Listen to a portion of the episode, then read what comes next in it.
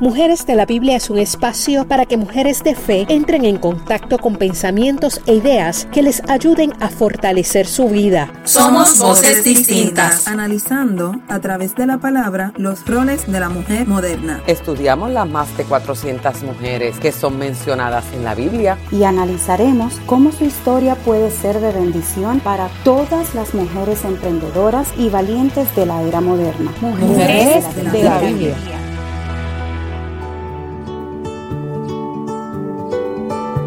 Bendiciones. Para mí es una alegría poder compartir con ustedes la primera serie de los podcasts que habla de mujeres en la Biblia que tuvieron que tomar decisiones muy difíciles. Hoy comenzaré con la historia de Noemi, pero te invito a que no te pierdas la historia de Ruth y Orfa. Sé que obtendrás unas herramientas que te guiarán en la toma de decisiones en tu vida. Yo soy Janilet Rivera, puertorriqueña, casada hace 15 años, madre de dos niños de 7 y 12 años trabajadora, ministro y estudiante. No tengo ninguna duda que escuchando este canal vas a aprender mucho y serás edificada como yo. Quiero invitarte a que te hagas esta pregunta. ¿Será posible obtener un nuevo comienzo después de grandes pérdidas? La historia de Noemí nos traerá respuesta a esa pregunta. Por eso te invito a que puedas leerlo con detenimiento, esta historia en la Biblia, que se encuentra en el libro llamado Ruth en el capítulo 1 al 4. Esta historia está llena de grandes procesos como las pérdidas, pero con un final único. Mi mayor deseo es que puedas aprender de este relato y te llenes de fe y esperanza, no importando los procesos que puedas estar experimentando.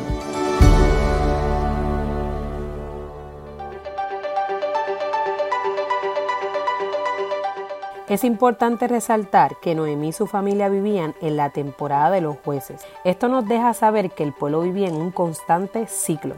Pecaban contra Dios, venía castigo, ellos clamaban arrepentidos, Dios los rescataba y luego la próxima generación pecaba. Eso nos hace entender la hambruna que experimentaba la tierra en la que vivían. Eso llevó al pueblo a donde vivía Noemí junto a su familia a experimentar lo que llamamos crisis económica. Toda semejanza a tiempo presente es pura coincidencia. Noemí vivía en Belén junto a su esposo Elimelech y sus hijos Malón y Kelión. El significado de Belén es casa de pan. Esto es importante conocerlo porque su nombre nos da una idea del potencial que tenía ese lugar a pesar de estar experimentando un tiempo crítico. Noemí significaba mi gozo, mi dicha o la graciada. Es relevante saber el significado porque en la Biblia los nombres reflejan las características o la definición de algún lugar o de persona. Esto nos muestra que Noemí era una mujer que reflejaba alegría. Elimelech significa mi Dios es rey. ¿De quién Dios es rey? Es muy interesante que Elimelech como jefe de familia toma la decisión de salir de Belén y marcharse a otras tierras con un significado de su nombre tan poderoso. Mm, Malón significa debilitarse o enfermarse. Y Kelión significa débil, defectuoso y será un fracaso. ¡Wow! ¿Qué le habrá pasado a Noemí durante su embarazo o parto para haber llamado a sus hijos así? Bueno, Moab, la tierra en donde parte Noemí y su familia, que ya habían escuchado que allá había abundancia de alimento, significaba desperdicio o la nada. Quiero definirte desperdicio. Es el resto no aprovechable de una cosa o lo que queda de una cosa después de utilizar una parte de ella. Moab era una tierra de idólatras y sus descendientes vinieron de la unión de Lot con su hija. Génesis 19:37, producto de un insecto. Tenía otras leyes, estructuras diferentes que lo alejaban de Dios. Aunque Noemí no tenía la última palabra de la decisión del hogar, vemos que le toca partir de la casa del pan hacia la nada, junto a la enfermedad y a un fracaso. Uf. Definitivamente la insatisfacción los llevó a tomar esta decisión. Entonces debemos preguntarnos, ¿ellos habrán contado con Dios para irse?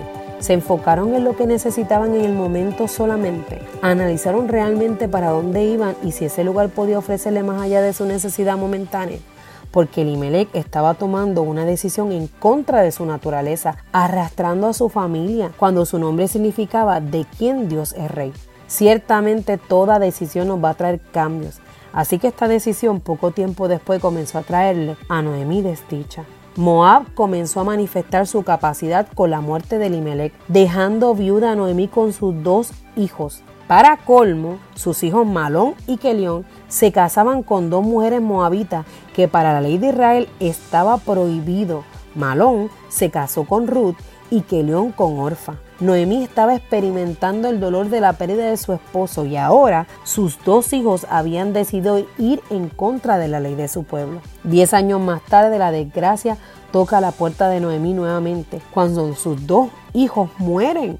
Ahora no tan solo ella es viuda, sino sus dos nueras también quedaban desamparadas. El escenario difícil que Noemí enfrentó la llevó a tomar una decisión. Si permanecer en esa tierra que le había quitado su familia o regresar a su tierra Belén, donde se comentaba que Dios había enviado provisión, no importando la condición que ella se encontraba. Ella ya había envejecido, no tenía nada que ofrecerle a su nuera y su alma estaba destruida. Aunque para Noemí era su peor momento, esta decisión de cambio le mostraría cosas que a simple vista no se podían ver. Ella decidió partir a su tierra, a la casa del pan, y le pide a sus nueras que permanezcan en su tierra y se casen nuevamente. Pero sus nueras la veían como una madre y querían marcharse con ella. Ante su insistencia, Orfa decide quedarse en Moab, pero Ruth abre su corazón y le expresa lo dispuesta que está a irse con ella y renunciar por completo todo lo que representaba Moab. Noemí no se había dado cuenta que en esos 10 años había sido de influencia en la vida de sus nueras.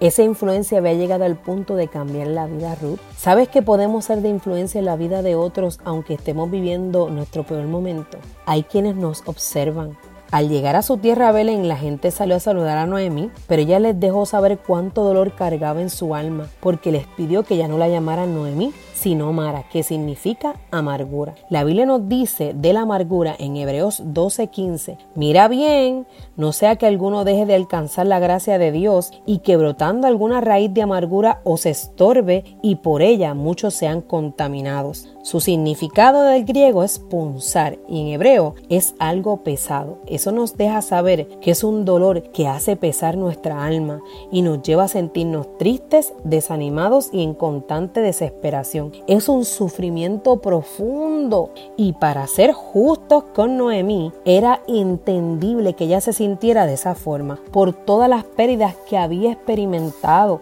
El sentirnos mal es de humano lo más importante es no quedarnos estacionados ahí. Noemí había llegado en esa condición emocional a Belén, pero no había llegado sola, sino junto a Ruth, una mujer moabita que había sido influenciada en medio del dolor por Noemí. Y es por medio de Ruth que Dios le brinda a Noemí un nuevo comienzo. Noemí pudo ver la misericordia y la mano de Dios obrando a favor de ellas en Belén. Pero ella hizo su parte en darle a conocer a Ruth las leyes de su pueblo e instruirla para que ella pudiera alcanzar esa redención. Vos, pariente de Elimelech, esposo de Noemi, se casó con Ruth y el Señor les concedió tener un hijo. Ruth 4.13. En Ruth 4.14 al 15 nos dice, las mujeres le decían a Noemi, alabado sea el Señor, que no te ha dejado hoy sin redentor, que llegué a tener renombre en Israel. Este niño renovará tu vida y te sustentará en la vejez, porque lo ha dado a luz tu nuera, que te ama y es para ti mejor que siete hijos. No es poderoso nuestro Dios que no nos abandona, no importando los duros procesos que nos toca vivir.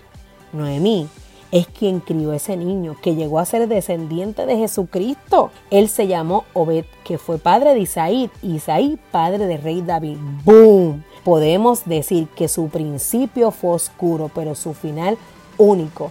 Eso solo lo hace Dios. Ya que pudimos conocer la historia de Noemí, ahora quiero resaltar unos puntos importantes que podemos aprender y aplicar en nuestras vidas. 1. Las decisiones no se pueden tomar por necesidad. Consultemos con Dios. Aunque sabemos que no estaba en las manos de Noemí decidir sobre su familia, la Biblia tampoco nos dice que ella oró a Dios para que su esposo tomara la mejor decisión. No tomemos nunca decisiones a la ligera y mucho menos con desesperación. Hay situaciones que lo que necesitan de nosotros es un poco de paciencia. Si se fijaron, luego en Belén llegó la provisión. Detente por favor. 2.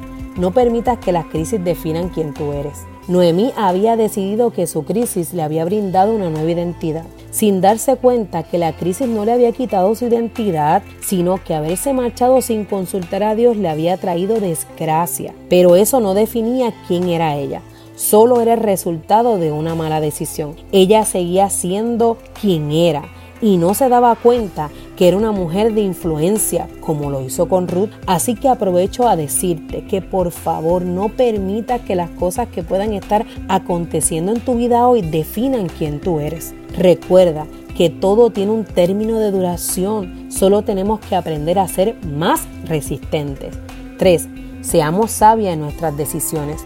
Tenemos que tener claro que toda decisión trae consecuencias, sean positivas o negativas. La sabiduría nos ayuda a anticipar lo que puede ocurrir y poder analizar si estamos listas para responder lo que nos va a acontecer.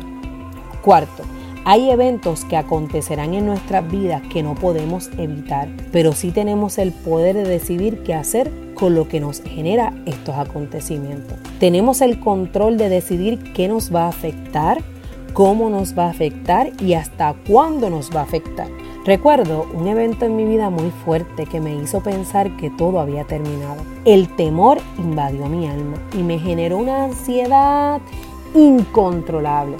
Pero en medio de todo ese proceso entendí que yo tenía el poder para decidir si iba a permitir que esto me afectara al punto de detenerme. Así que determiné que no y que me iba a levantar contra todo pronóstico de la mano de Dios. Hoy puedo testificarles Cuán poderoso fue Dios que me levantó. Cuando tomamos la decisión, Dios nos respalda y nos ayuda en el camino. 5. No permitas que el dolor haga de tu alma su hogar. Noemí llegó a Belén destruida y como dijo, amargada. Sentir dolor de una pérdida es de humano, pero debemos entender que no podemos quedarnos detenidos en esos eventos que nos generan tanto sufrimiento. Hay que partir hacia Dios como hizo Noemi. Aunque su alma estuviera pesada, salió hacia Belén. En Dios encontraremos sanidad, libertad y redención como la alcanzó Noemi. Es tiempo de salir de Moab y volver a la casa, que está el pan que te alimentará y te sustentará en medio de tu proceso, para que puedas ver a Dios obrando a tu favor. Ahora, después de haber escuchado la historia de Noemi, te hago la pregunta nuevamente. ¿Será posible tener un nuevo comienzo después de grandes pérdidas? Definitivamente sí, sí, sí, pero la clave está en el poder de decidir. Ella tuvo que haber reconocido que ir a Moab no fue la decisión correcta, pero a pesar de que su alma le pesaba el dolor que cargaba, tomó la decisión de ir al lugar correcto. Hoy no sé en qué etapa de tu vida te puedas encontrar, pero te animo a que tomes las decisiones correctas guiadas por Dios. Muchas veces esas decisiones pueden parecer a simple vista erróneas, porque lo lógico sería pensar que estando Belén en una crisis se fueran a un lugar de abundancia. Pero, ¿y quién dijo que en un lugar donde haya crisis Dios no puede sustentar y preservar? Hoy es el día correcto para ir a los pies de Jesús y pedirle que te ayude a tomar las decisiones correctas que te llevarán a alcanzar el cumplimiento de tu propósito. No lo dudes.